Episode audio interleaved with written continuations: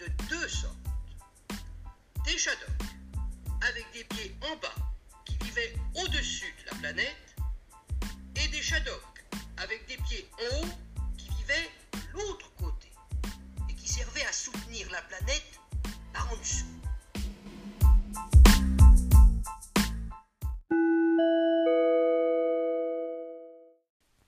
On relève la tête. Un podcast Bataille culturelle par Mehdi Ouraoui.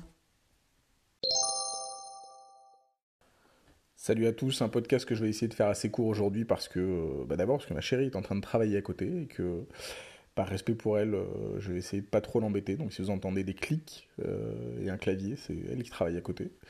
Euh, puis ce serait bête de faire comme Raphaël et Mélanie Thierry et qu'elles se mettent à crier au milieu de ce, podcast, de cet épisode. Euh, très, très rapidement pour euh, quand même souligner dans une espèce d'océan d'inquiétude dans lequel, dans lequel on est en ce moment tous, un îlot d'optimisme, de, bonnes nouvelles, de positivité quand même qui est maintenant l'émergence tout à fait installée de la question du, revenu universel, revenu de base, salaire à vie, appelez ça comme vous voulez. Ça, c'est un peu des débats de spécialistes, chacun a un peu sa, chapelle. Euh. Mais enfin, en tout cas, l'idée que, euh, évidemment, euh, il faut un, revenu désormais garanti à la plus large partie de la population, voire à toutes.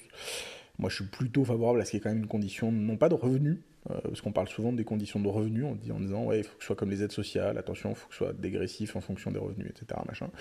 Euh, mais plutôt en fonction du patrimoine, parce qu'au fond la, vraie discrimination aujourd'hui euh, dans le monde dans lequel on vit, et en particulier en France, où la, pierre est quand même très à la fois très sujette à plein de cadeaux fiscaux, où on hérite beaucoup, où les riches héritent beaucoup, et, et, plus-values sont absolument délirantes. La vraie discrimination, souvent, c'est le patrimoine de départ dans la vie.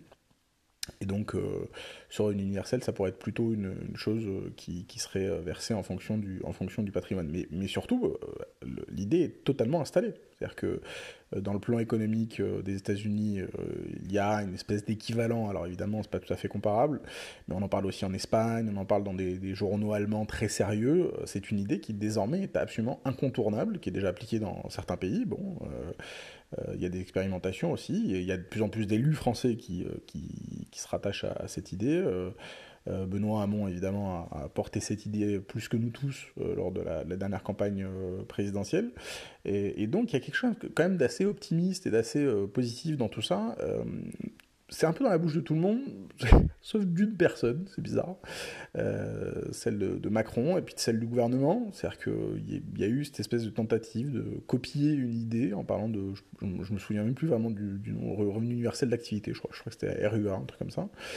Euh, mais qui, vraiment ne, colle pas du tout, euh, disons, à, l'ambition que doit porter un revenu universel aujourd'hui, un revenu de base, qu'on le veuille ou non dans les mois qui viennent, ça va être un revenu qui va permettre, alors que les gens ont dilapidé malheureusement à la demande de leur patron euh, leur RTT, leur congé payé, euh, de le passer un peu de temps avec euh, leurs enfants, ça va être un moment très très très très dur pour beaucoup de gens et notamment pour les indépendants. Moi je pense beaucoup aux indépendants en ce moment qui n'ont droit à peu près à aucune aide sociale, qui voilà, n'ont pas de recettes, euh, n'ont euh, absolument aucune visibilité sur l'avenir et qui leur permettrait, euh, je pense notamment beaucoup, moi, à la filière du tourisme évidemment au Pays Basque chez nous qui est très impactée et qui va l'être parce qu'il n'y aura pas une saison l'année prochaine, enfin l'été prochain, à la hauteur de ce qui leur permettrait de, voilà, de, se, refaire après plusieurs mois de fermeture.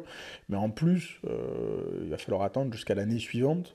Euh, pour, euh, pour espérer euh, retrouver le niveau d'activité qu'ils avaient jusqu'à maintenant. Donc vraiment des, des, des, gens extrêmement différents, des gens qui sont dans la plus grande précarité parfois, qui, qui vont être bah, jetés hors de chez eux parce que juste ils pourront plus payer leur loyer. ça c'est une, réalité des mois qui viennent, il faut la regarder en face.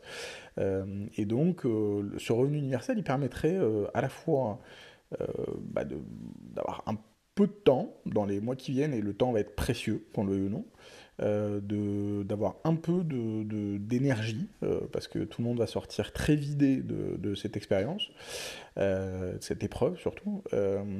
Et, puis surtout, surtout c'est pas seulement un, un, filet économique, c'est que dans les, dans les dans les semaines qui vont venir et dans les mois qui vont venir, tout l'enjeu va être que le déconfinement ne soit pas une espèce de grande foire où tout le monde se mêle, où tout le monde se jette dans les magasins, où tout le monde se jette euh, évidemment euh, au boulot euh, sans protection. En, oubliant les gestes barrières, en oubliant ce qui fait qu'on pourra éviter une, un retour, disons, cette espèce de rebond de la maladie et du virus dans les mois qui viennent. Et qu'on le veuille ou non, le revenu universel permettrait aussi ça, euh, permettrait euh, euh, par exemple aux gens d'être un peu moins présents sur leur lieu de travail dans, les, dans mois qui viennent. Voilà, il y a, beaucoup, beaucoup, beaucoup de raisons d'instaurer ce revenu universel. Il coûte cher, mais enfin, aujourd'hui on est en train quand même de déverser des centaines de milliards euh, sur un certain nombre de, notamment de grands groupes, euh, sans aucune contrepartie en termes de, euh, évidemment, de maintien de l'emploi, en termes de, d'exigences environnementales, en termes de protection sanitaire de, de leurs salariés, etc.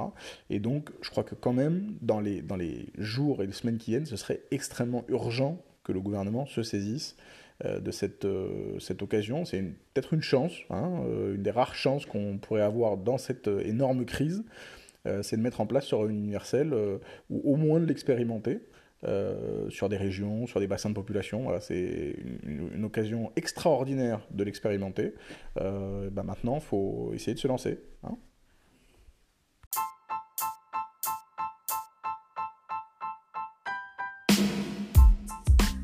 Vous avez apprécié ce podcast?